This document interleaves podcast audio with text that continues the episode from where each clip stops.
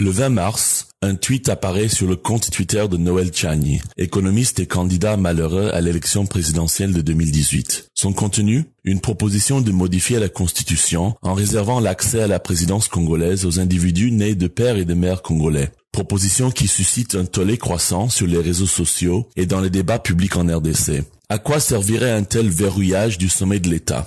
Bonjour, je m'appelle Joshua Walker et je suis le directeur de programme du groupe d'études sur le Congo, centre de recherche basé à l'Université de New York. Vous écoutez le 16e numéro de Ponajek, notre capsule audio qui tente d'éclairer les questions d'actualité en RDC. Nous sommes le vendredi 4 juin 2021. Le débat autour de cette proposition touche à la fois à des causes immédiates et lointaines. D'aucuns y voient une tentative politique liée à la congolité, celle de bloquer la candidature de certains concurrents potentiels au président Félix Tshisekedi en 2023, notamment celle de Moïse Katumbi dont le père, Nissim Soriano, fut un immigré au Congo belge de l'île de Rhodes en 1938. Pour d'autres, il s'agit d'une tentative par son auteur de s'attirer de l'attention et ainsi se rendre pertinent sur la scène politique congolaise. Dans les faits, rien n'a encore été formellement proposé à l'Assemblée nationale. Certains députés de l'Union pour la démocratie et le progrès social, UDPS, ont indiqué au GEC avoir été approchés par l'auteur sans s'être engagés pour l'instant à faire quoi que ce soit. Une autre possibilité, adresser à l'Assemblée nationale ou au Sénat une pétition de révision signée par 100 000 Congolais. D'autres justifient cette initiative en évoquant les États-Unis d'Amérique, dont la Constitution nécessite que tout candidat à la présidence soit un citoyen souche ou natural born citizen, sans pour autant rappeler que cette clause fait débat au sein de la société américaine. À titre de comparaison, parmi les neuf pays voisins du Congo, seule la Zambie a une clause constitutionnelle semblable à la proposition actuelle en RDC, qui limite l'éligibilité à la présidence aux individus dont les deux parents sont zambiens de naissance ou de descendance. Cette modification de la constitution zambienne, effectuée en 1996, était largement perçue comme une tentative de Frederick Chiluba, alors président de la République, d'exclure la candidature de Kenneth Kaunda, premier chef de l'État zambien, dont les parents étaient nés au Malawi à l'époque coloniale.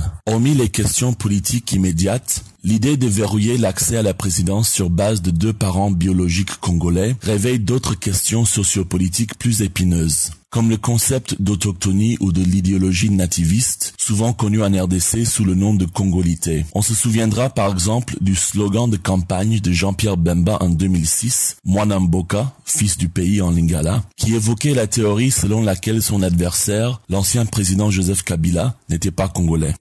Le président Félix Tshisekedi a exprimé, à plusieurs reprises, sa volonté de réformer la constitution afin de légaliser la double nationalité, du moins pour les Congolais d'origine.